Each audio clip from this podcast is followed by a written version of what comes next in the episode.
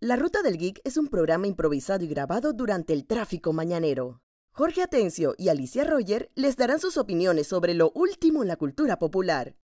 Les advertimos que pueden haber comentarios o palabras fuera de tono, sonido ambiente muy alto, pero lo más importante, hay spoilers de las últimas series y películas. Gracias y disfruten. Y. Hello. Hello, Bienvenidos una vez más al auto de la Ruta Geek. Saluda Jorge y. Alicia. Y. Arrancamos esta semana con. Bueno, esta semana también, aparte del estreno de La Us, eh, salió creo que el más grande trailer que lo que va la semana creo que fue el el, el Fishret que mostraba la filmación del especial aniversario de Power Rangers, los que están celebrando los 30 años, están reuniendo gente nueva y es un especial que intriga porque creo que de todos los especiales de aniversario que ellos han hecho Ajá. y los que harán, creo que este va a ser en el que van a haber más ojos mirando. Ah, Porque- porque se murió esta. Ajá, exacto, porque tienes esto de que, uno, tienes, estás celebrando los 30 años de la franquicia. Dos, estás regresando gente de la primera serie para este especial. O sea, es una historia que aparentemente gira alrededor del elenco de la primera serie. Ajá. Eh, que de ahí están regresando David Joss y Jason David Frank, eh, digo, Walter Jones y David Joss, que eran Billy Billy Isaac. Isaac. Pero también están regresando también Rocky, Adam, Kat, o sea, los, los que vinieron después, pero que también fueron parte de la serie ¿Está original. regresando Jason o no? No, no está regresando él, está regresando es Rocky, el segundo rojo. Mm, eh. Eh, Adam y Catherine. La cosa es que ¿Y cuál de las rosadas? ¿La primera o la segunda? la segunda, segunda? la segunda, pero chequea esto. Porque a mí me pareció ver las fotos de Empire que era la segunda. Era la segunda, exacto, Catherine. Lo curioso es esto, que ahí también están Johnny y John Bosch una vez más regresando como Adam Ajá. y Aisha, Ajá. que era la segunda amarilla, Sí, la amarilla chomba. la amarilla chamaja. Lo, chequea esta vaina, aquí hay un easter egg. Ellos están utilizando chalecos que dicen SPR, con el estilo mismo font de Power Rangers SPD. Oh. Ajá, y el equipo de SPD era la Super Patrulla Delta. Ajá, entonces eso es la super patrulla R. Ajá, así que, ¿qué es que, "Buah, ¿qué, qué está pasando aquí? Pasó el tiempo, pues. Ajá. O va a pasar el tiempo porque el SPD es en el futuro. Ah, carambola. Ajá. Segunda cosa random es que, o sea, sí, de todos los que están ahí reunidos, Ajá. primero que todo, David, como mencionamos, David Jones y Walter Jones, que son Billy y Zach, ellos son de la serie original. Sí, señora. However, ellos están primera vez que están compartiendo escena en el especial con la otra generación. Ellos se fueron y a duras penas le hicieron la, eh, hicieron la transición, se fueron. O sea, ellos Pero Billy no se llegó a salir varias veces con él, Eh, con los nuevos. Por eso ajá, él no, o tenía sea, sus misiones todas raras con los sí. manes esos acuáticos, Ajá, de- o sea, con la Billy, forma del agua. Billy siguió, a- eh, Billy se fue en CEO. Ajá, por eso te Billy digo que él sí CEO. conoció a los otros. Él sí conoció a los otros, pero Walter Porque él, Jones era- no. él, él como que los asistía cuando Ajá. eso, cuando él se fue con la forma del agua, vivir en el espacio. En realidad era que el man se A gente con sus fetiches con peces espaciales. pues, ¿qué te Detrás de las cámaras, el man se cabreó de tanto bullying que le hacían por su orientación sexual que el man se fue. Ah, el man era gay. Sí, el man era gay. El man Ah, es gay. Él se fue y hicieron esta historia toda random en la que el man se fue con, como tú dices, con la forma del agua y que el man estaba envejeciendo aceleradamente. Obviamente lo tenían que vencerse serenadamente. Si en el primer episodio de Power Ranger el man ya tenía 40 años. por el amor de Dios. Y por eso se sientan acabados. Porque cuando tú los ves, porque las fotos de Empire salen así vestidos de. Power Ranger haciendo las mismas poses. Ajá. Pero como se ven ahora, tú dices que. ¿Qué está pasando? "Put", o sea, si tú tenías Geriátrico 15 Ranger. años hace 30 años, ahora tienes 45 y no te verías así. Geriátrico Ranger. Se ve geriátrico, o sea, porque es que ellos no tenían la edad y se les Oye. notaba, o sea, la mayoría de ellos eran bien viejos. Ajá. El otro punto, como hemos mencionado, bueno, el otro punto que es curioso, ya este, ya antes de que se revelara estos detalles que estamos hablando, antes de que lastimosamente falleciera Jason David Frank, Ajá. él, lo- una de las razones que por la que uno despertó, o sea, este, este especial han hecho mínimo es un especial de Doctor Who, Porque Pero este es un hecho... especial como inventado de la nada, porque ellos lo que están haciendo no era otra película que era la última vez que vamos a ver a Jason David Frank cuando salga, pues. No, eso yo... Esa, Ellos esa- están filmando algo, ¿no esa- te acuerdas algo de Rangers? Que eso era que la, la última... leyenda del dragón blanco. Ajá, que eso no ha salido. no, eso, eso no es oficial. Ah, mira vos. Eso, eso son, eso son cosas que ellos han tomado la historia de los cómics de Lord Dracon para crear una historia original en base a eso. Pero Ah, eso yo no es pensaba que oficial. esa película era oficial, mira No, no, no es oficial de Saban. Y O sea, entonces, que el oficial es este... este especial aniversario que se llama Always and Forever, creo, Always and... Yo me imagino que van a hacer la clásica, se lo dedican No, sí, y, obviamente... y lo van a matar in universe Ajá, de porque, una curiosa- manera porque curiosamente diferente. cuando ves, ves la foto de estos manes, pero también una foto de un Ranger verde, o sea, hasta donde tengo entendido, yo no sé si Jason David Frank llegó a estar en esa filmación o no. Obviamente sabemos que por la naturaleza del Ranger verde puede que la historia gire alrededor de él, o que como tú dices le vaya a hacer ya la dedicatoria ya para despedirlo también.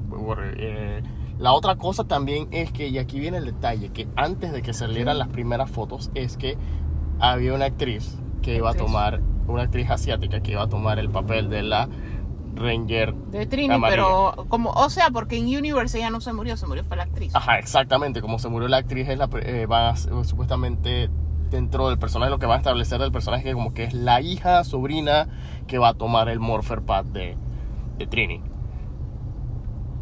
Y después que fue, fue por ahí mismo que falleció este Jason David Frank. No sé, o sea, este especial más que nada me hace sentir vieja, pero fuera de eso, normal. No es que en verdad, o sea, que a ti te digan que Power Ranger fue hace 30 años es bien triste. Mm, La edad es un número. o sea, cuando son series de televisión la edad es épico. Cuando es, cuando, Cuando es un uno- ser humano, un es ser humano, la es edad un es un número, eso es irrelevante. Tú Exactamente. sabes que eso antes no existía, o sea, tú vivías y te morías y punto, o sea, no, no se contaba. Esto de repente fue que le metieron relevancia a contarlo, o sea, antes era sencillamente tú existes y punto. ¿sabes? Yo hubiera deseado vivir en un mundo así.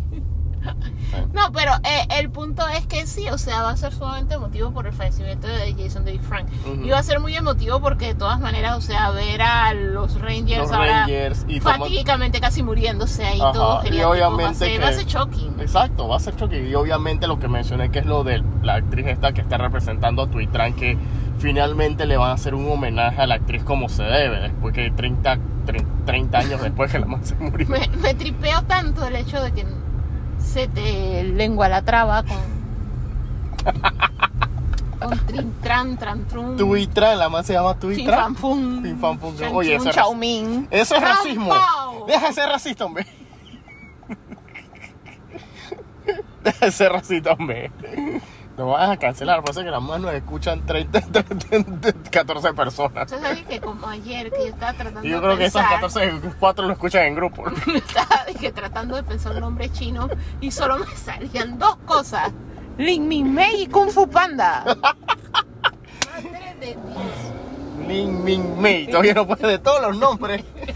De todos los nombres chinos se te va a ocurrir Lin Min Mei. O sea, pudo ser peor, pudo haber dicho Tao Pai Pai, o sea. Ay, Dios mío.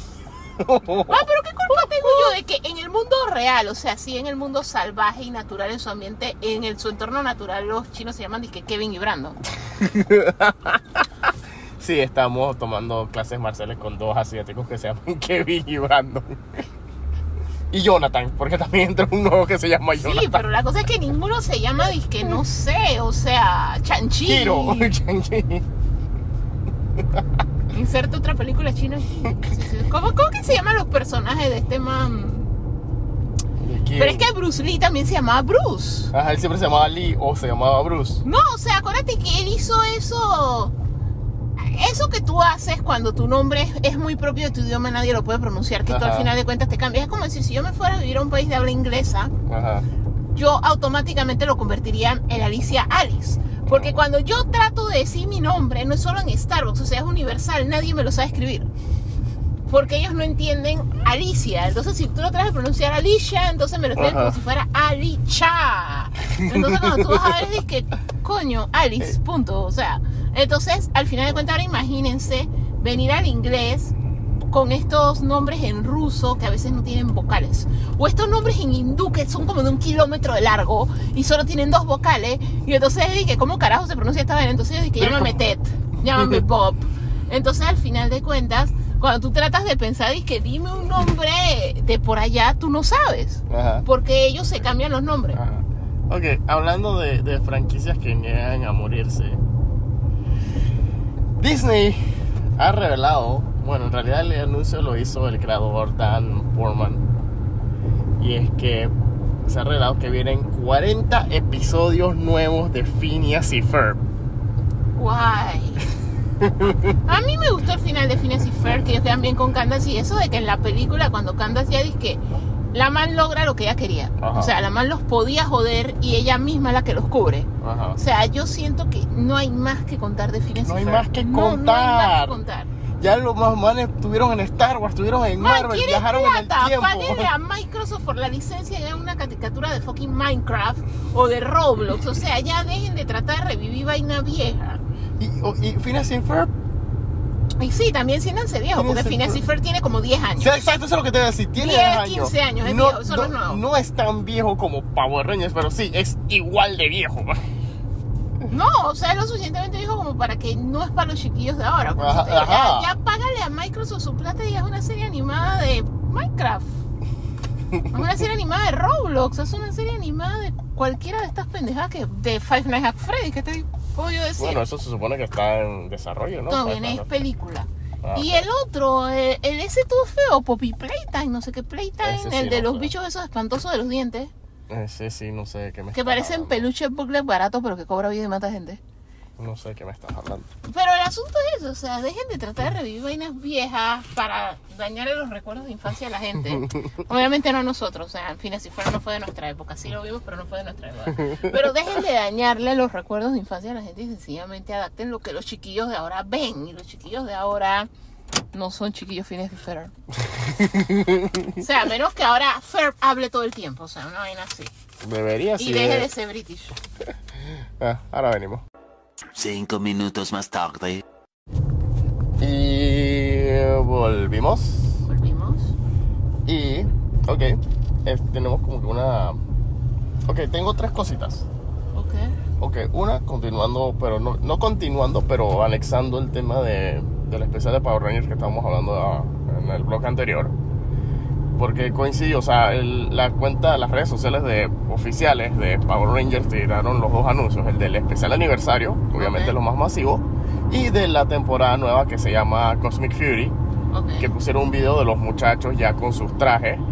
Es la primera, eh, o sea, esta vaina hasta estaba aprovechando los 30 años como que para hacer una serie de First con esta nueva serie. Va a ser la primera serie en 30 años que no va a utilizar footage o, o escenas de la De versión japonesa, O sea, lo van a crear de cero para acá. Exacto, van a ser, las peleas, las escenas de acción van a ser full, full, full de acá.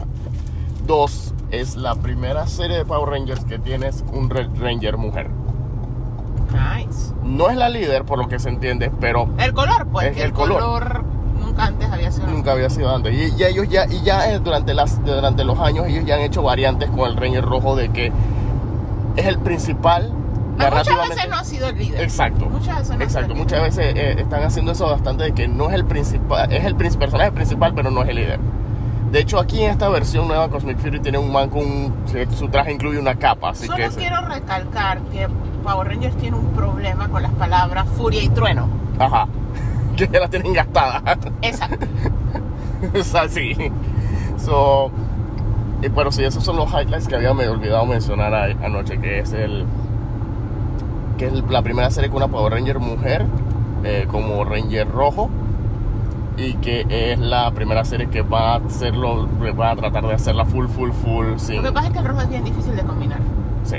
Sí, porque acuérdate que la premisa es que si tú eres el Power Ranger de un color es porque en tu vida cotidiana, ya de por sí, como si tú supieras desde antes pre- cognitivamente, Toda tu vida toda tu ropa es de ese color. O sea, algo así como este Clark Kent en Smallville, que solo vestía disque rojo, azul rojo y blanco. O sea, eh, eh, es de que ya tú sabes, entonces chuzo, el rojo es, es uno de esos colores complicados. Ajá. Eh, ok, so, la otra cosita es, ya ahora sí ya cerrando para Reyes, la otra cosita es que ya están saliendo imágenes de el Rebel Moon de Zack Snyder. Que, o sea, no ha salido trailer ni nada, eso viene como en diciembre. Ajá, o sea, esa va a ser la película de Navidad de Netflix de, del Netflix 2023. no aprende, bro. O sea, yo sé que lo que pasa es que ellos se aprovechan de que esa semana mucha gente la toma off. Ajá. O sea, cuando es una película de Zack Snyder, o sea, eso va a durar que cuatro horas, cinco horas o seis horas. Así que preferiblemente que estés en tu casa atrapado por el storm. Y que lo que a George Lucas le tomó tres películas a Zack Snyder lo va a contar en una sola. Con la duración de esas tres películas. No, hombre, ¿qué va? Si Rebel Moon no es como una trilogía, una duología, una Yo no sé. No, no es una. Eh, eh, Alicia, eh, son el man iba a hacer una trilogía de la Liga, una pentalogía de la Liga de la Justicia. Cada película va a durar más que la anterior. Bueno, por eso te digo, va a durar como tres horas, no va a acabar nada y va a haber muchas cámaras lentas y falos, o sea, es Zack Snyder. Pero- cabrón. Pero el asunto es que, sí, o sea, me imagino que le están abogando a eso, o sea, la tienen que tirar en Thanksgiving, Ujú. Navidad, o sea, uno de los No días de remembranza de guerras o algo así, los, de los Memorial Days, porque es que cuando la gente va a tener el tiempo, porque va a ser una vaina larga. Ajá. Y va a ser una vaina larga de Zack Snyder, o sea que no va a ser fluida. Va a ser como ver Avatar 2, que tú quisieras poder poner pausa, irte a hacer otra cosa y regresar. Pero es de Netflix, puedes poner pausa y hacer otra cosa, regresar y ver hasta otra cosa y al día siguiente seguirla viendo. Digo, eso fue lo que la gente hizo con su Liga de la Justicia y por eso Sí, no la hizo gente los la partió. Por eso no hizo los números que HBO Max esperaba. No, y también es que la vio la gente de su nicho, porque la gente ya está, que esa película yo la vi.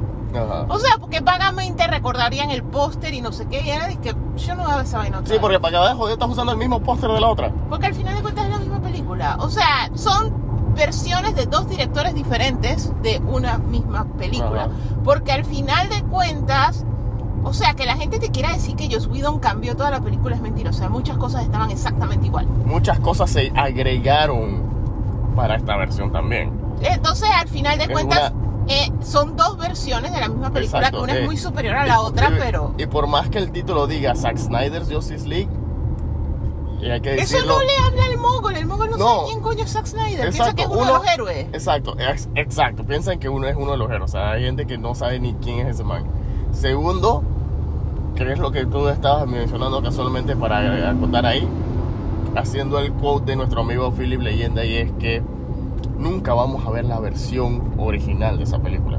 A esa película le metieron cosas, le agregaron cosas. Y él la cortó y la la adaptó cortó porque él adaptó. sabía que no iba a ser más y trató de darle un feeling of ending Ajá, as much as he could. Exacto, agregó la escena del Nightmare. O sea, nunca vamos a ver la versión original de La única película. manera es que no hubiera pasado lo de Autumn, no hubiera Ajá. pasado todo lo que le hizo Warner y él hubiera terminado su película bien y lo hubiera tirado como él quería, pero eso nunca lo vamos a ver. De hecho, ya esa película estaba tasajeada desde el principio. Ujú. Porque aún antes de que él se fuera, en las discusiones constantes era dos horas y media. Y él Ajá. tasajeó, tasajeó, tasajeó.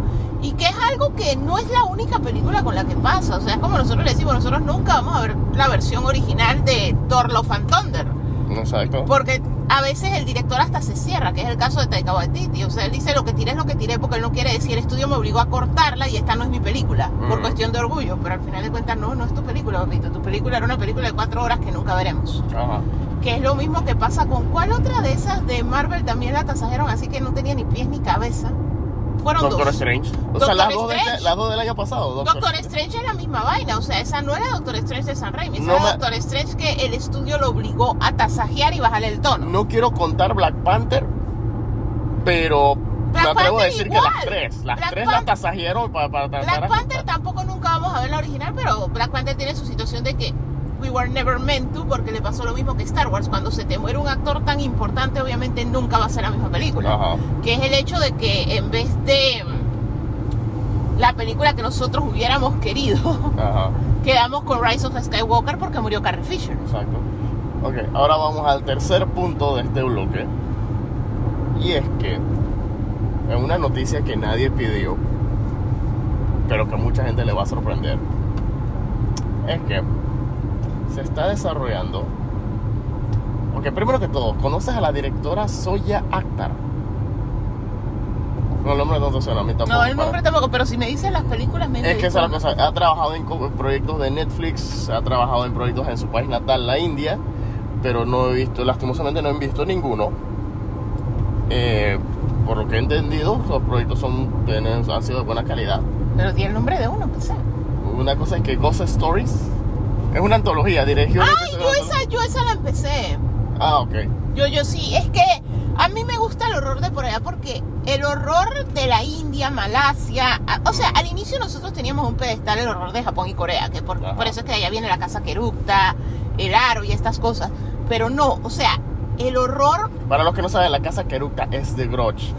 Ok, la cosa es que estas películas malayas y de Singapur y eso tienen muy buen horror y Netflix lo ha estado trayendo y en verdad es muy bueno. Sí, de hecho cuando tú ves Rec, la historia que da más miedo es la de allá, Ah. la de la secta. Sí. O sea, es decir, que lo, mejo- lo mejor de Rec es la secta y es una historia de por allá. O sea, al final de cuentas ellos manejan muy buen horror más que nada por su misticismo, su cultura, sus mitos. Bien, La cosa es que Suya Akhtar está trabajando en una adaptación de Archie Eh, Eso ambientada. sí, no lo vi venir. espérate, espérate, no he terminado. Una adaptación del cómic de Archie. Y a diferencia de la serie Riverdale, esta adaptación está ambientada en los años 60 En la India. en la India. Oh. No, No- tengo muchos comentarios al respecto, pero nos van a censurar, me van a cancelar. O sea, ya yo veo a la gente así que, oh, así, así bien Bollywood. Ok. O sea, Sí, porque esa es la otra cosa. El título se llama, o sea, lo que ella está adaptando es The Archies, no Archie. Creo que la diferencia pero si no es el mismo grupo de amigos que van a la escuela. Sí, pero recuerda que hasta donde, como yo lo entiendo y me pueden corregir la gente que nos escucha ya sea en privado, en los comentarios, en el correo, como sea, en el mensaje directo, como sea. Como yo lo entiendo, Archie es lo que vendría siendo la vida de Archie Andrews con todos sus amigos, bla bla bla bla bla. Ajá. Pero cuando es The Archies es el grupo musical que cantaba Sugar Sugar tini, ni, ni. No, o sea, se presta porque puede ser bien musical por la India. Digo, o sea, hasta como que se llama esa vaina, Miss Marvel tuvo su cuasi montaje en panga musical. Pero el asunto, no, porque estuvo en panga, yo esperaba más. O sea, la música solo era instrumental y le faltó. O sea, yo estaba esperando RRR y me vino Oh, esta estaba esperando. Natu Natu. O sea, no, por lo menos estaba esperando Novia y Prejuicio, la que como saben fue la primera película que yo vi y disfruté. Pero el asunto es que esperaba más. O sea, los caracteriza eso, pues, el baile, las grandes performances y coreografías. Pero la vaina es que Archie es y su grupo son tan cultura clásica pop norteamericana de los años 60 y eso. Y en esa época la India no estaba tan americanizada. O sea, porque acuérdate que ellos todavía venían de sus guerras civiles, de la partition y todas esas cosas. Entonces, al final de cuentas, it's gonna be Exacto. Porque ¿dónde van a parquear? ¿Qué van a estar haciendo? ¿Cómo se van a vestir? Estoy tratando de no decir que la cafetería de Pops va a ser, las malteadas de Pops van a ser reemplazadas por, por hummus. Estoy tratando de no decir eso. Bueno, sería un upgrade. O sea, yo prefiero el humo a las malteadas, honestamente. Ah, no tolero la lactosa, pero sí tolero los Es garbanzos. que, exacto, es que no solo está hecho lo que tú estás diciendo. Sí hay ciertas cosas, tomando en cuenta que ahora mismo, como las propiedades de Archie ha estado bien fría, por falta de un mejor término. La propiedad de No, Archie... pero la gente, hay gente que, o sea, que Alex Mayer si a nosotros no nos gusta Riverdale. No, es que eso es a lo que voy. Hay gente que su mayor exposición a Archie han sido Riverdale y la serie animada de los misterios de Archie. Son dos propiedades que sí eh, se enfocan en eso de que a veces Archie puede tornarse una sátira o en el tipo de misterio con algún personaje chistoso o algo así. O sea, son dos propiedades que con todo y que toman los personajes de Archie no son realmente lo que es Archie, que son estos pelados que parquean, les pasan cosas jocosas, al mismo tiempo tienes este, este personaje principal que aparentemente tiene talento para la música y muchos otros talentos como Barbie. Este man, Sí, este- porque él es He Barbie. Ajá, él es Barbie, él puede hacer de todo. La cosa es que Archie por lo general siempre tiene sus problemas con que le va mal en la escuela eh, y que no se define entre si quiere andar con la chica que de- la chica Betty común y corriente Betty o la millonaria Verónica. Es curioso que a mí siempre me han preguntado es que cuál escogería y es que si- Verónica. es que si es por hotness Verónica, si es por la plata Verónica. Pero si es, por todo, Verónica. si es por todo Verónica, pero si es que por tener una vida estable, Betty. Dije, settling down, ponerme serio, es Betty porque la otra está loca de remate. Así de sencillo, la otra está loca de remate y la familia es toda y me va a rechazar su... Fuck you, Betty. No, pero el asunto es ese de que eh, eh, es curioso porque son estas cosas como que tú me dijeras que vas a adaptar gris en la India. Y lo han hecho, creo. O sea, hay historias que son muy de donde salieron y entonces Ajá. que se prestan para contarlas en settings que la cultura sea más o menos similar. O Y- sea, y- yo y- te veo más Archie Argentina, Archie España, Ajá. porque con todo y que los grupos que estaban de moda, la música o algunas cosas sean diferentes, la cultura de todos estos países sí pasó por el- la época esta del diner y todo eso, pero a- muy adaptado a su país, pues. De hecho, tú puedes hacer hasta Archie's Panamá, Ujú. porque nosotros somos un país muy agringado. Exacto. Pero no lo veo en la India, porque primero que todo fueron colonia británica, sus propias raíces culturales son súper distintas. Los británicos son tan estirados que yo no los veo siendo Archie. O sea, van a ser tan completamente diferentes que se va a sentir así como que solo el nombre. Va a ser estas cosas que la Ujú. gente va a rechazar. Que es como lo que pasó con Vilma. O sea, si Ujú. eso se hubiera llamado cualquier otra cosa, que Indugru, que Indudru, como Ajá. Nancy, Drew, pero Drew, una hindú. niña hindú que resuelve Niña misterios, hindú ajá. que resuelve el misterio. Y no está tan mala, está dentro del humor ese de Cartoon Network at Night. O sea, Cartoon Network de noche. Adult Swim, o sea, está dentro del mood de eso. O sea, no se ve rara si lo comparas con la casa de los muñecos o si lo comparas con esa cosa de la estación espacial en el fondo del agua, que los manes también eran súper insurrectos. Estación submarina Esa vaina, pues. en 2022. Esa vaina. Esto, o sea, encaja con todas esas series. También encaja con la serie esta de la de los clones. La del clon de. Abraham Lincoln, con el clon de Ah, la escuela de JFK. los clones. que viven, o sea, es el mismo tono de humor. Pero el problema es que decidieron, que hey, no, no lo dejemos como algo genérico. Manejémoslo como Scooby-Doo y eso es lo que hace que la gente automáticamente lo rechace porque dice Knock My Scooby. Es lo que le va a pasar a esta vaina. Podría ser una muy buena serie de cómo era crecer en los 60 en la India, pero la gente va a estar, no es mi Archie. Bueno, te tengo hablando de eso, porque yo sí, yo sí rechacé Vilma totalmente. Te tengo un dato, slash, spoiler, slash, rumor, porque puede ser de muchas cosas. Ah, eso de que la renovaron. No, aparte que la renovaron por segunda temporada. O sea, sí va a haber Scooby en Vilma, sí va a salir Scooby, Ok. pero no va a ser un perro, va a ser la tipa con la que Shaggy va a andar como porque Vilma lo rechazó. Sí, pero es que vamos una vez más a mi punto. O sea, si no fuera Scooby-Doo, o sea, Ajá. si eso lo hubieran tirado como, Una yo cosa te puedo genérica decir, nueva, Rajesh Drew, Ajá. Rajesh Hardy Boy, esto al final de cuentas la gente no hubiera dicho nada, porque hubiera sido la típica serie de misterio. Eso es como decir, yo estoy viendo una que también es así como de Malasia, Singapur, de uno de estos países que da Netflix, que es de horror. Ajá. que es como si fuera un Scooby Gang. Porque es este muchacho hindú que él tiene... Que él quiere hacer como un streaming de... Él hace streaming de horror, pero todo comienza porque él cuando era niño, él vio como el despertar de un Dejin, él vio cómo salía una vaina. Y por, porque rompen un ídolo y eso por una construcción. La vaina es que él coge unos poderes de percepción y todo eso es como si él tuviera el Shining. La vaina es que él tiene su grupo de amigos y son casualmente eso, el fulito atolondrado de esto, con el cabello despeinado y todo eso, o sea que es un Chaggy. La, la pelada que es como un poco más inteligente y que sabe de estas cosas místicas porque el papá es un pasatiempo del papá y todo eso. Y al final de cuentas tú dices que "Ey, esto es un rip-off de Scooby-Doo. Pero no tienen, o sea, no están que ellos siempre con un perro, o sea, hay mascotas y eso, pero no es así, de que siempre están con la mascota.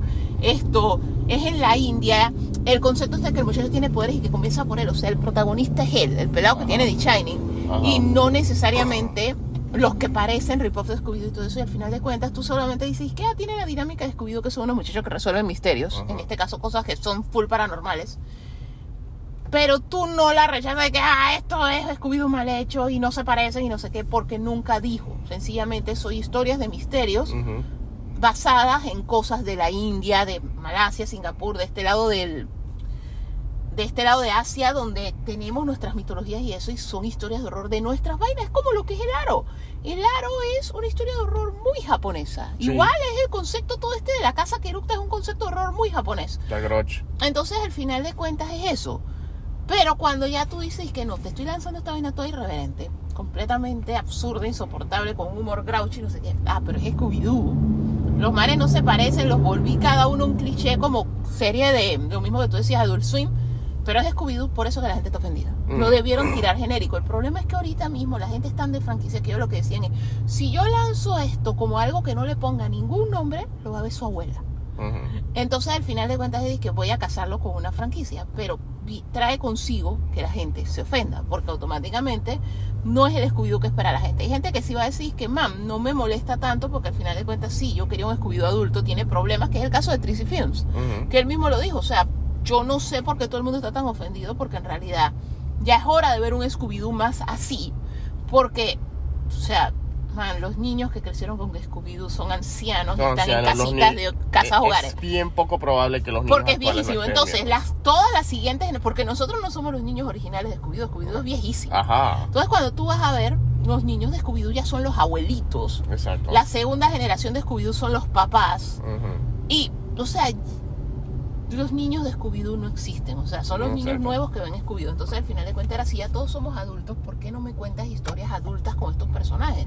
Que es lo mismo que dice todo el mundo, decir, yo tengo amigos que son súper fan de Spider-Man y están, pero ¿por qué Peter no crece? Ya yo tengo hijos, mis hijos se están graduando de la escuela y Peter todavía no avanza. Lo casan, lo descasan y la gente está harta. O sea, es lo mismo que uno diría, es que, hey, ¿por qué no hacemos la de Harry Potter? Que así como la gente que vio Scooby-Doo ya creció, vamos a crecer estos manes, pero cambiaron mucho. Entonces, al final de cuentas, era de que se nota que eso no iba a ser Scooby-Doo. Ajá, se nota se que nota. eso es una cosa que se le ocurrió a Mindy Carly de qué tal sea una muchacha detective y todo esto, insurrecta en la escuela. Y alguien le dijo que, hey, tenemos estos personajes, pero con tu vaina. mezclalo con estos personajes porque tu serie nadie la va a ver. O sea, eso es a lo que suena. Que esta man quería hacer su propia cosa como nueva de un grupo de muchachos detectives, pero así, o sea, para un público más adulto. Y le encaletaron de tiene que ser Scooby-Doo. O sea, tiene que ser alguien que la gente reconozca o nadie lo va a ver. Y, que- y qué casualidad que coincidió con el, el fin de semana que estrenaba la Sofos, que eso era el- tu- la serie mucho más de mejor calidad va a opacar a la serie que sabemos que la gente va a rechazar. Sí, pero es que al final, la- o sea, la Sofos lanzó un solo episodio. O sea, a menos que tú seas tan fanático de Joel y Ellie que lo estés viendo en loop. No, pero es que la reacción ha sido tan positiva que va a haber buco word of mouth de la Sofos esta Sí, semana. pero aunque haya word of mouth es hora y media. O sea, contando el especial después. O sea, al final de cuentas, Vilma lanzó dos episodios. O sea, yo me vi las dos cosas.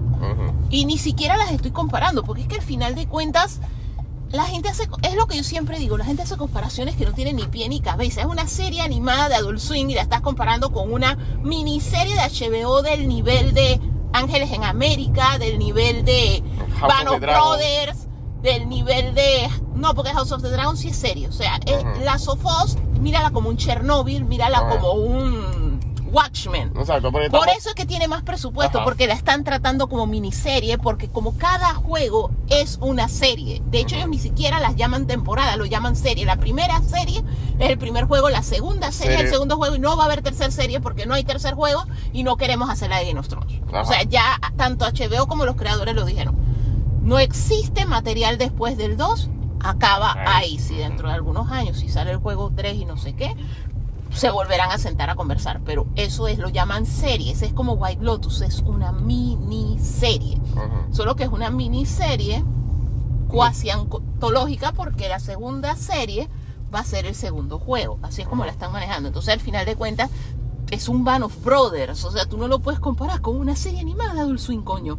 Tú puedes comparar Vilma con Harley Quinn. O sea, las cosas son como son. O sea, al final de cuentas, si tú comienzas a comparar peras con, ¿qué te puedo decir? Con una fruta insignificante y que nance, obviamente la pera es la pera. Pero si tú vienes, que compara las cosas como son. O sea, compara esta serie con Chernobyl. Compara las Sofos con Chernobyl. O sea, compáralo con Watchmen. Compáralo con cosas que tienen su nivel de presupuesto y que tienen su nivel de trabajo, storytelling y todo eso. O sea, no lo compares con, o sea, obviamente no es lo mismo. O sea, y dentro de lo que es, también tienes que considerar que es lo que es. O sea, es una serie rauchi de Adult Swim. O sea, esto es como cuando tú veías Harvey Berman y tú te pongas disque, pero en la verdadera serie de Berman, él era un héroe y no sé qué, no sé qué, y es que es un abogado y qué ridículo. Dude, te están diciendo que es una sátira para la- el horario de los adultos. Ajá. Adultos que tienen sueños, sí que las cosas van a ser segmentos cortos que no tienen ni pie ni cabeza, pues esa gente tiene sueño. Sí, no lo había captado, que eran segmentos cortos. Sí, porque es que tú sabes quién está viendo esa cosa.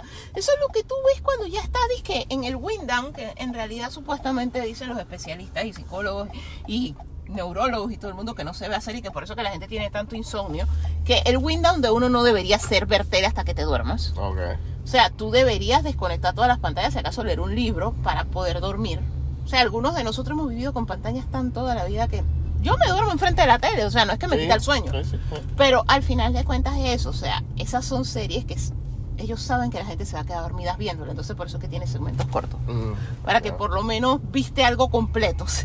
No, bueno, por lo menos la... Bueno, sí, porque eso después eventualmente se permeó al otro Cartoon Network, al Cartoon Network normal y por eso empezaron a hacer series cortas, porque si te das cuenta, ellos igual rellenan con todos esos cartoon cartoons en, en cualquier horario. Sí, porque es que después ellos comenzaron a hacer eso también, es porque los niños de ahora son, son lo que se llama el nativo digital. Nativo digital es la gente que no son como nosotros, que cuando nosotros nacimos no existía muchas de las cosas que hay ahora. Mm, y que nosotros, o sea, lo más, la única pantalla era el televisor y el televisor era normal, o sea, era tu cómica de media hora. Lo más que tú tenías era que una cómica tuviera dos segmentos de 15 minutos. Esa es- así crecimos nosotros. mm, Estos niños son la generación YouTube. ajá. Entonces estos niños, su attention span es aún más chico. O sea, el attention span Ah. ahora es casi nulo. Entonces, en específico para ellos, es que Cartoon Network ha comenzado a crear todos estos segmentos porque el chiquillo ve tres minutos y thank you next. Ajá. O sea, es para los niños YouTube.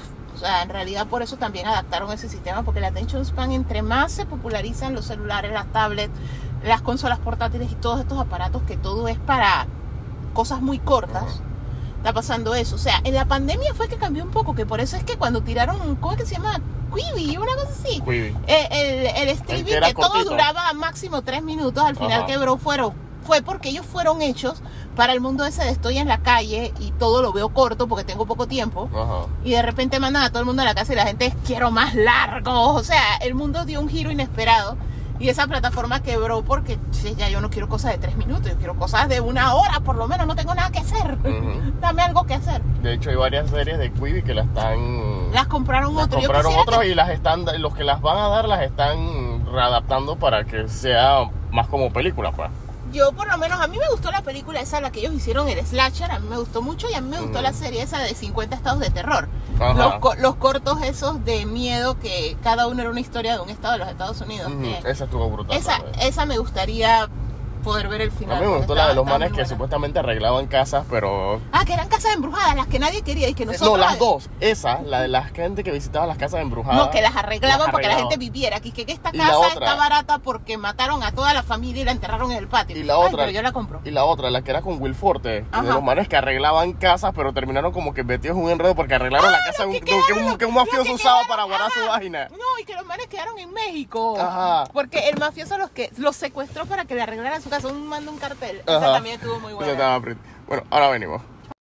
Cinco minutos más tarde. Y volvimos. Volvimos. Hemos vuelto aquí al auto de la ruta del geek. Y bueno, hoy pasó de todo un poco para el momento que estamos haciendo esta grabación. Ok, salió el trailer de Scream, Scream 6. No lo hemos, al momento que estamos, eso lo vamos a reservar para el bloque de más tarde porque no lo hemos visto al momento que estamos haciendo esta grabación. Pero por lo menos lo que sí hay que admitir es que no estoy seguro, ¿esta va a ser el capítulo final de Scream? O todavía no se sabe. No, o sea, en realidad no sé. Yo pensé que faltaban dos, pero no sabría decirte. Por... Igualmente, tú sabes que si hace plata.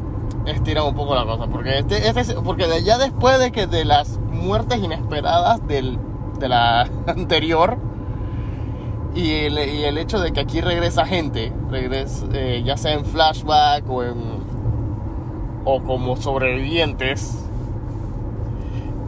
va a estar interesante Eh, fuera de eso una noticia que salió es que, bueno, como hemos, le hemos dado seguimiento al caso de Alec Baldwin, que lastimosamente Oh, sí, eso fue feíto. fue feo, fue feo. Para, los que, para hacer un poco de retrospectiva, para los que no saben, el actor Alec Baldwin estaba en la filmación de una película, un western, eh, un estilo western llamado Rust. Y entonces parece que una de las pistolas de utilería no- Tenía tenía una carga viva. Y terminó disparándole a. O sea, él disparó, era una de estas tomas de disparándole a la cámara. Pues del Ajá. otro lado de la cámara, con un escudo, estaba la directora de la película. Y otra persona, no sé si era uno de los productores, Creo que era uno de los produ- fotografía, algo así. Ok, ajá, era el director y la directora de fotografía. El- ella fue la que falleció. Sí, entonces cuando él disparó, obviamente, como la bala estaba cargada, era, o sea, el arma tenía municiones reales. Esto, lastimosamente, falleció la directora de fotografía. Esto es algo que ha dado vuelta por mucho tiempo y ha habido muchos debates en el fandom en general. Primero que todo porque Alec Baldwin era uno de los que le daba contra a la gente de Trump Ajá. y que le daba contra a muchas cosas de las armas y todo eso en Estados Unidos, porque hay que recordar que en Estados Unidos se tiene el derecho a portar armas y ha causado incidentes, o sea, ha habido shootings desde Chuck E. Cheese, guarderías, colegios, o sea, nombra el lugar y hubo un shooting en algún momento. Es algo bastante grave allá. Ujú. Entonces, al final de cuentas, lo que ahora todo el mundo lo está atacando porque es como que, ah, mira, nos estaba jugando a nosotros por tener armas y mira quién fue el que mató a alguien.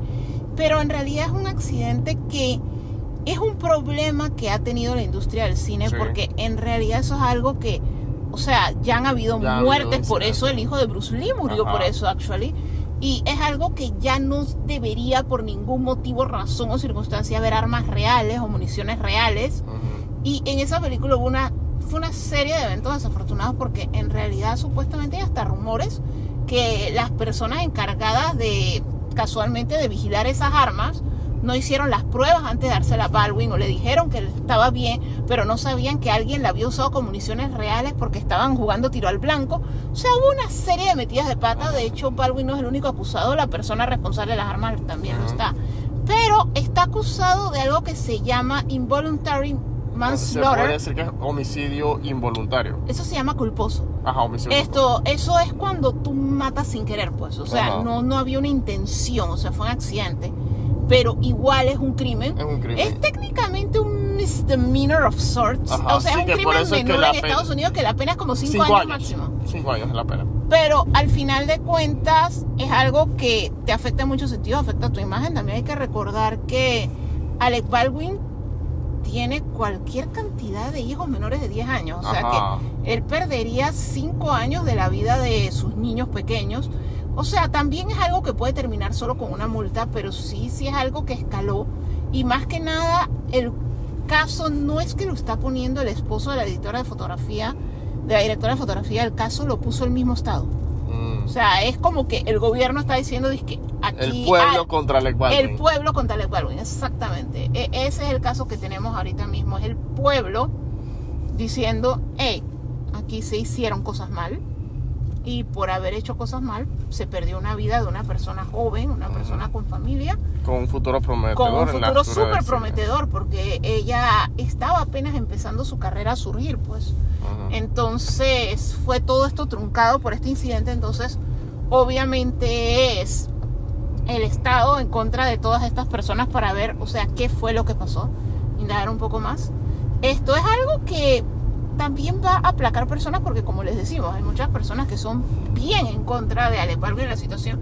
Más que nada, por lo que, como le decimos, es como si hubiera escupido para arriba Ajá, y le cayó encima. pues. exacto. Pero sí es algo que es Hollywood y es algo que, de hecho, en el show de John Campia, lo mencionaba Rob y todo el equipo, o sea, no debió pasar porque hasta cuándo Hollywood va a tener armas, actual armas, en vez de sencillamente tener un arma de balines de utilería, o sea, un Exacto. arma de esta, de piu piu que usan los niños para jugar, o sea, no tiene que ser real. Ujú. Con CGI la retocas, o sea, al final de cuentas, ¿por qué tienes que tener este riesgo? O sea, ¿por qué estamos tantos años después de la muerte del hijo de Bruce Lee, de Brandon Lee en El Cuervo, y todavía estás usando armas reales? O sea, eso es como decir que no aprendes, pues.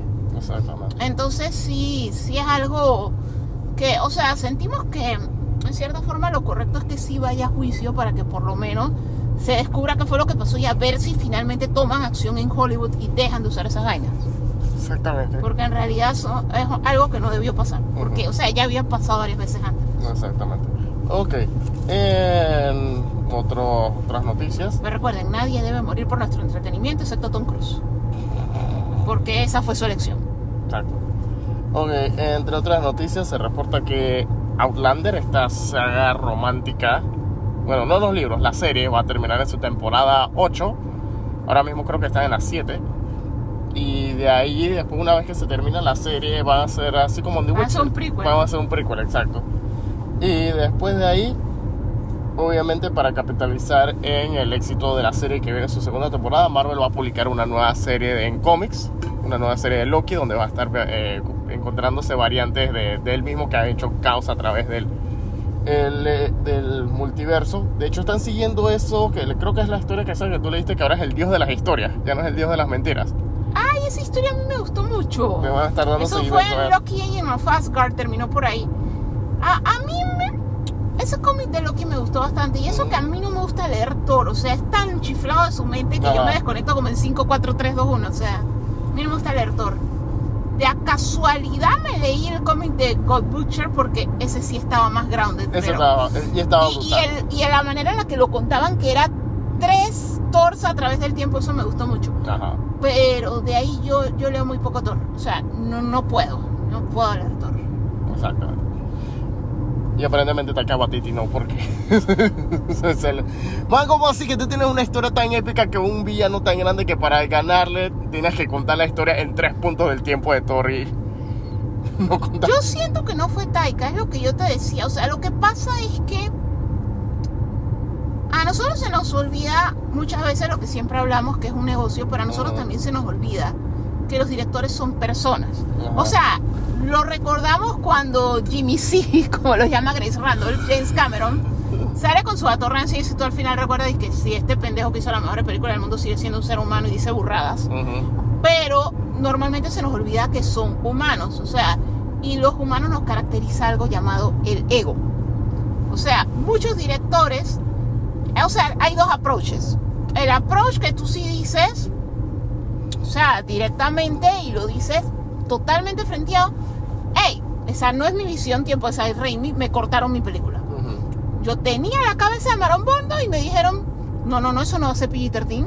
Me cortaron esto, me cortaron lo otro y esa no es mi película. Mi película daba miedo, mi película era más fuerte, me la censuraron.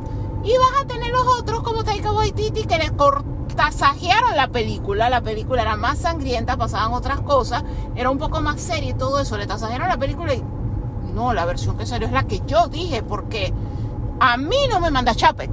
Porque en Ajá. esa época estaba Chapek. A mí no me manda esta gente. Yo no saco algo que no sea mi visión, dude. No, es- Te tasajearon tu película. Dije, te tasajearon tu película. O sea, Ajá. pero no, o sea, Taika Waititi no va a aceptar que le, o sea, Christian Bale, todo el elenco salió a decir, mira, yo filmé esto, yo filmé lo otro. O sea, había más escenas con los Guardianes de la Galaxia que le daba más peso al hecho de que Thor se fue con ellos, porque aquí lo ponen como que sencillamente en cinco minutos se aburrieron de Thor. No Ajá. fue así.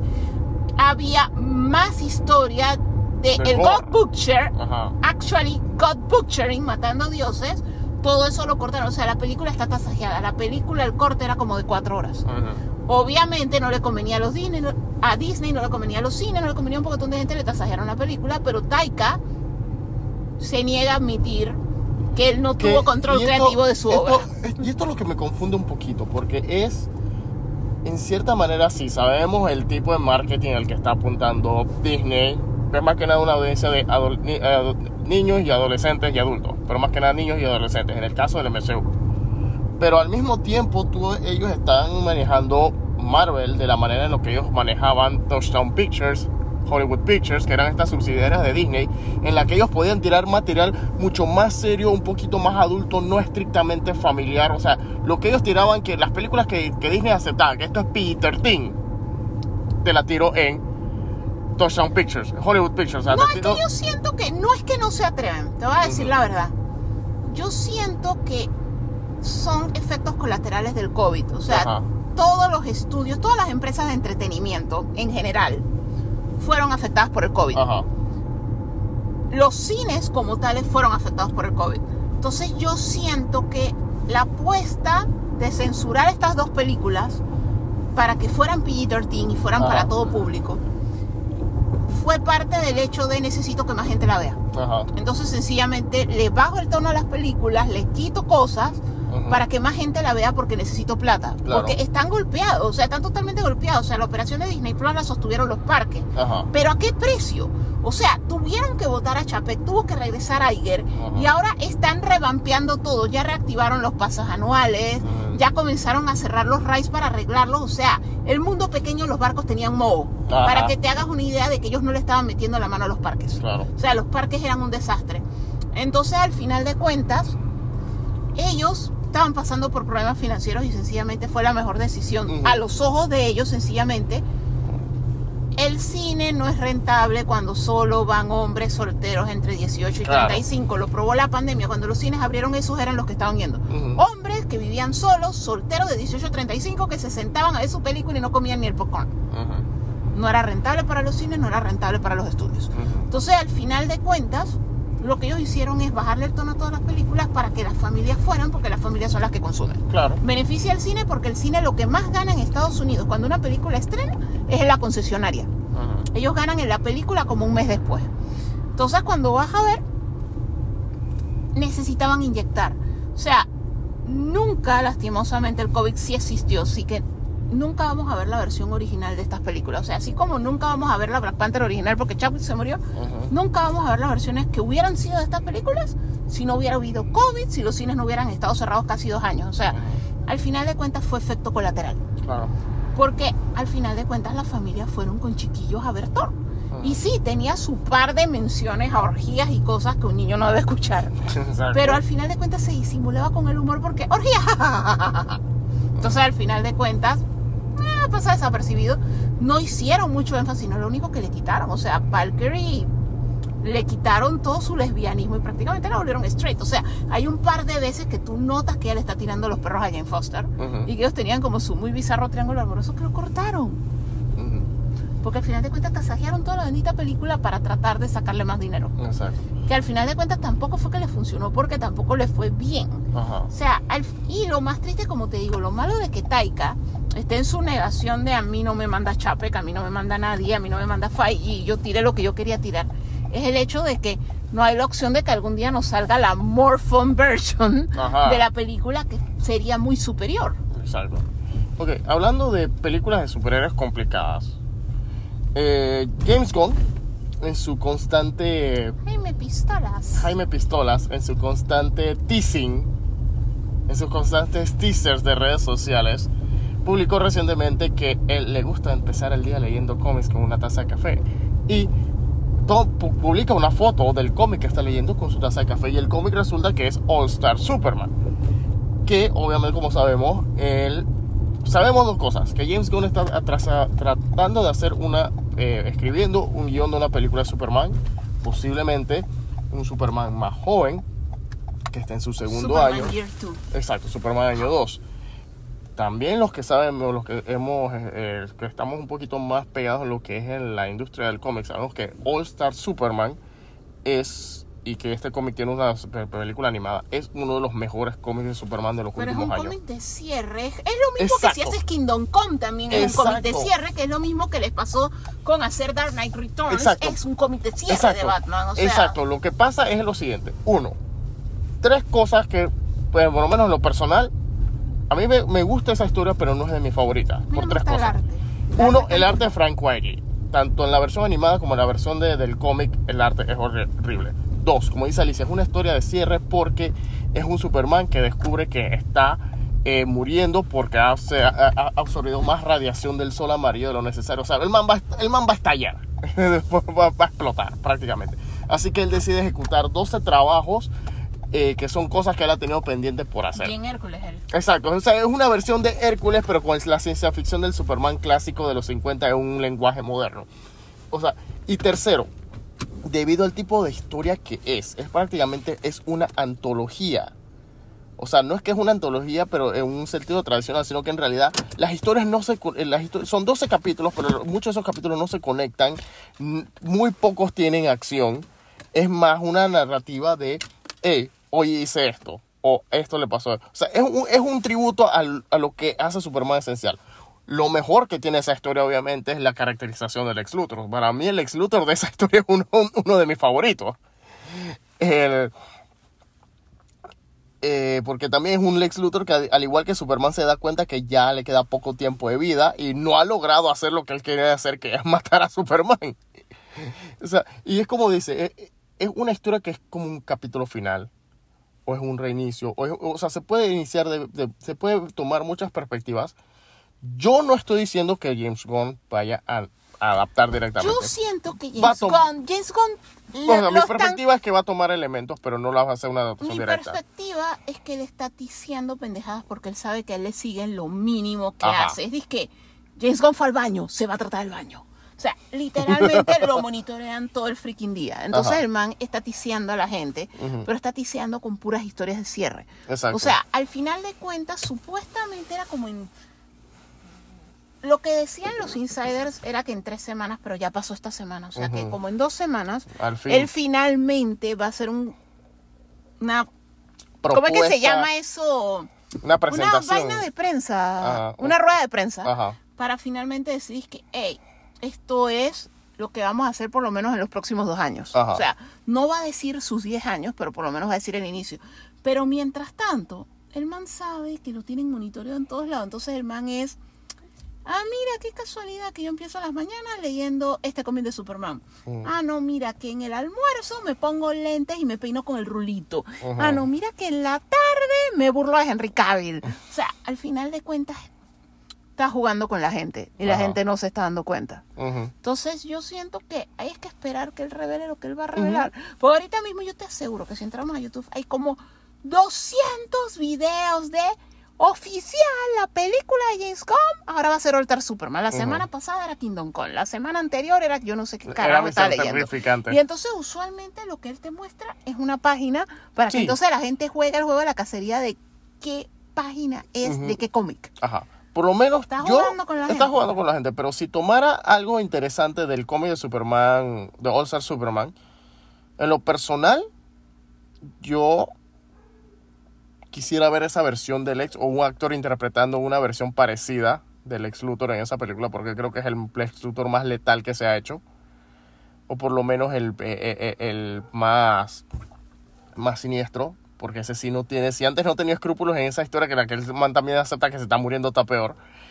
El, y el otro es el personaje que sale ahí, porque casualmente, como tú dices, la página en específico es de, una, de un proyecto científico donde sale un- el profesor Quinton. O sea, el personaje es interesante, cumple con las cosas que le gustaría ver a James, que, con el que les gusta trabajar a Gon. O sea, un personaje todo estrafalario, pero que, este, pero que al mismo tiempo es serio. Es como, es como el Collector, pero menos loco. Así que sería interesante ver. O sea, por lo menos creo que él va a sacar a Lex y, y el profesor Quinton. De ser así. De ser así. Esto es especulación, esto es teoría. Esto es. Hey, vi esto en la foto de este man. Está leyendo esta historia. Por lo menos a mí me gustaría ver esto. Por mi teoría es que va a sacar esto. Sea, no estoy diciendo que lo va a hacer porque, como dice Alicia, simplemente el man está diciendo, simplemente el man está viendo que hey, hoy voy a alborotar el rancho de hoy. Así que, bueno, ahora venimos. Cinco minutos más tarde. Y volvimos, Volvimos. volvimos y han salido un buen par de cositas. Vamos a ir iniciando con este bloque con el regalo que sigue dando y es... ¿Mi hombro? Sí, Alicia se lesionó el hombro, pues no. ok, so, muy bien, ya se está acabando enero. James Gunn todavía no ha dicho cuáles son, cuál es el slate o la lista de proyectos que vienen de DC. However, Jason Momoa, el orgullo de los gitanos, sí puso una publicación, o bueno, no una publicación, parece que una entrevista, así como que le trataron de sacar información al respecto de qué va a pasar después con Aquaman y que y cuál eh, y, qué más viene en especial porque eh, Jason Momoa puso una story o una publicación en sus redes también diciendo acabo de reunirme con James Gunn y Peter Safran vienen cosas buenas y oh, los amo Peter los amo James los amo a todos a ustedes también los amo vienen cosas buenas para DC Pero es que al final de cuentas el man está emocionado por lo que le ofrecieron. Exacto, y entonces al final de cuentas independientemente lo que pasa es que James Gunn se está tomando mucho tiempo en anunciar su vaina. Ajá. Y solo se la pasa tuiteando y tiseando vainas. O sea, di algo o no digas nada, ¿ok? Pero deja de andar jugando con las emociones de la gente. Ajá. E exacto, entonces todavía no sabemos, todo el mundo sospecha que va a ser lobo porque se parece y porque va con las condiciones de Momo, pero Y porque, o sea, se parece y sin contar que James Gunn lo caracteriza irse por la tangente. O sea, Ajá. él no, no, ha- no solo piensa en hacer el personaje tradicional. O sea, mira los personajes que hizo para Marvel, los Guardianes de la. Galaxia. Los O sea, mismos personajes que hizo para. DC, o sea, para DC, Peacemaker. Peacemaker. ni yo sabía que era ese man, yo me la paso leyendo DC. Es una cosa más rebuscada. No, por eso, porque es que al final de cuentas hay muy buenas historias que contar Ajá. con personajes que tal vez no sea el que siempre es el protagonista. O sea.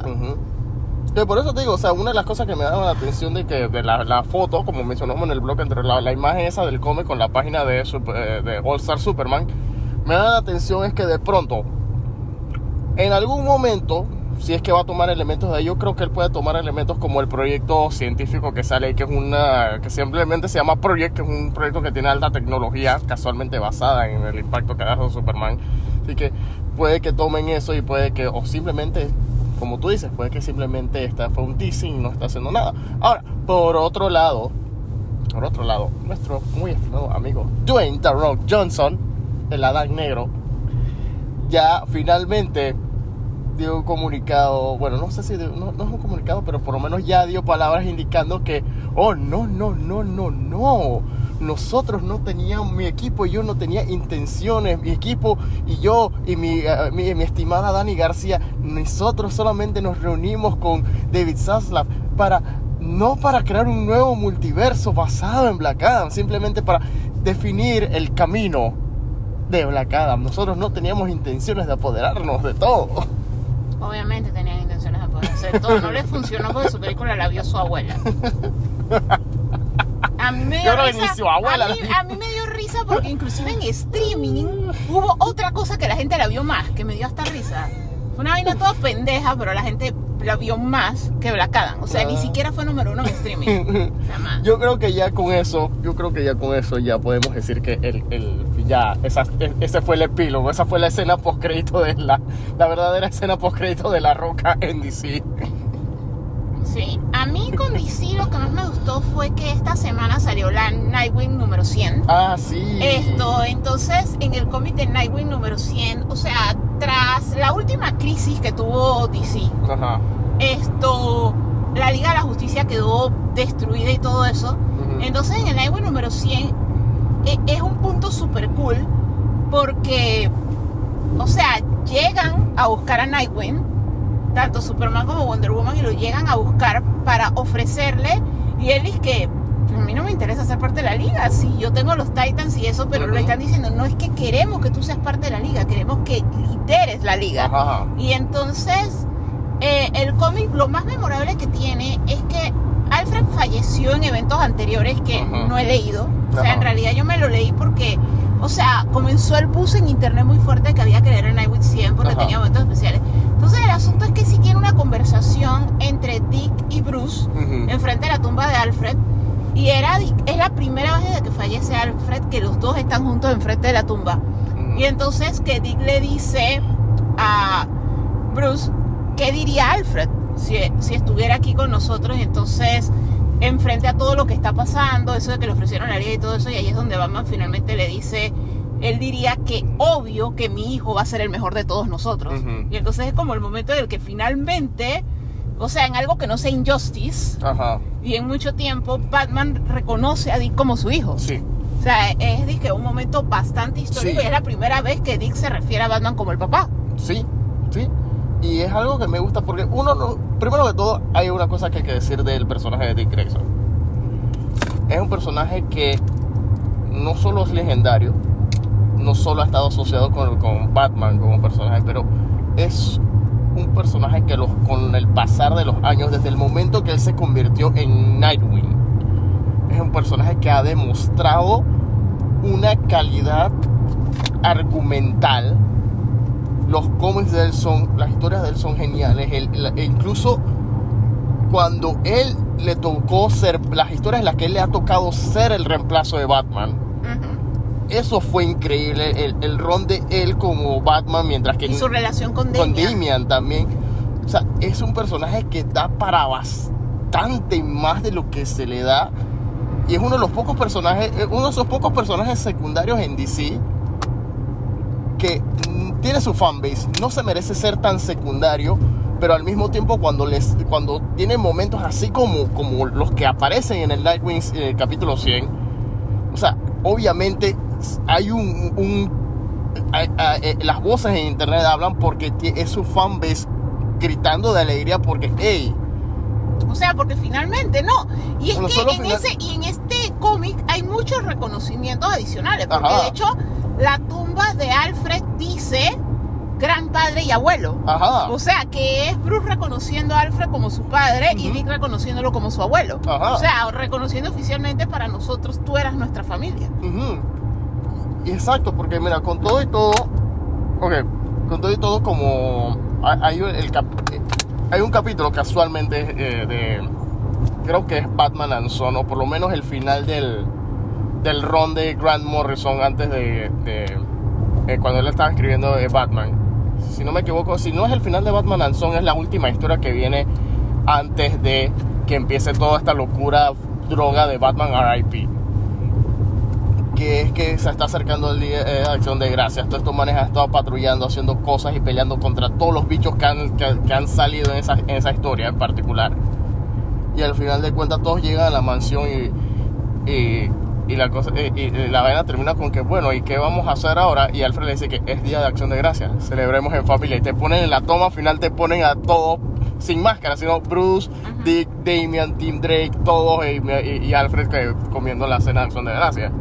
Y Alfred lo dice que podemos celebrar esta que es una de las pocas veces que podemos celebrar esta noche en familia. Ujú. porque para todos los o sea, Alfred sí desde hace tiempo para acá, desde buen, buen parte, cantidad de historias modernas, Alfred sí ha aceptado que, que la Batifamilia es realmente la familia. Y que al mismo tiempo, o sea, la razón por la que han estado escribiendo todos estos últimos años que Bruce y Dick tienen una relación que a veces, se- que a veces están bien, a veces están mal, a veces tienen diferencias, es porque realmente es, es un papá lidiando con el hijo que se le, está, que se le creció y se le volvió independiente. O sea, toda la razón por la que eh, Dick se volvió, eh, dejó de ser Robin para ser Nightwing es porque es eso, el man se estaba volviendo independiente. Es todo ese camino y la verdad, la verdad.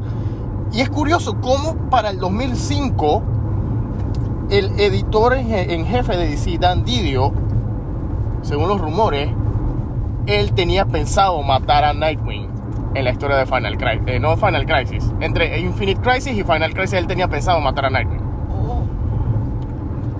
Y una época en la que el internet sí existía el internet, pero no estaba tan fuerte como ahora. Estaba todavía ahí su- su- subiendo. ¡Ey! La gente se le volteó a Dandidio. Apenas salió el rumor, la gente mandando el carta que ¿qué carajo te pasa? Y gracias, y no mataron al personaje. Porque, man, Nightwing, el Robin original, todo Es este que al camino. final de cuentas él es lo que Batman aspira a ser. O sea, Exacto. Bruce no lo logró con él mismo, pero lo logra con Dick. Sí. O sea, ellos vienen con orígenes bastante similares. Ujú. Los dos crecieron con una figura, un padre adoptivo, Ajá. pero uno nunca logró superar el trauma y el otro sí. Sí. Entonces, al final de cuentas, e- e- eso es lo touching de cuando él se lo dice. Ujú. O sea, el mejor de todos nosotros eres tú. Ajá. O sea, al final de cuentas, Bruce no lo logró con él, pero lo logró con su hijo adoptivo. O sea, y Claro. eso es espectacular. O sea, a- al final de cuentas, yo siento que dentro de lo que cabe, eh, hay cosas en las que Batman no evoluciona, pero en conceptos de la Batifamilia sí. Sí. O sea, él no evoluciona en eso de que siempre vuelven a eso de la venganza, siempre vuelven a su PTSD. Esto siempre vuelven a eso de que como él no mata a los villanos, siempre es la pelea contra los mismos villanos y es como muy cíclico. Ajá. Pero el concepto de la relación de él con la Batifamilia sí ha ido evolucionando a través de los años. Sí.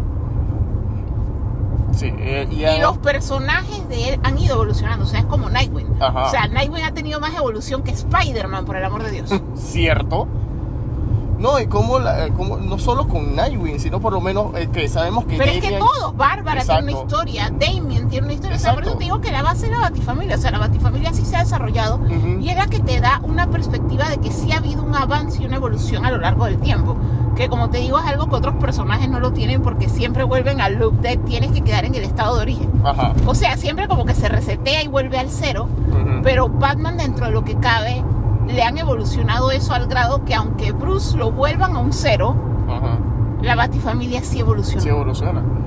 Y, y no solo eso, como mencionaba, creo que ese ha sido uno de los momentos más emotivos de la familia, de, la, de Batman y en relación a, como tú dices, la Batifamilia. El, el momento del el capítulo 100 de Nightwing. Para mí también, creo que, le- creo que está igual o supera el capítulo en el que, justo antes que llegara Damian, que Bruce le eh, mata- mataron al papá de Tim Drake, el, tercer Robin, lo matan.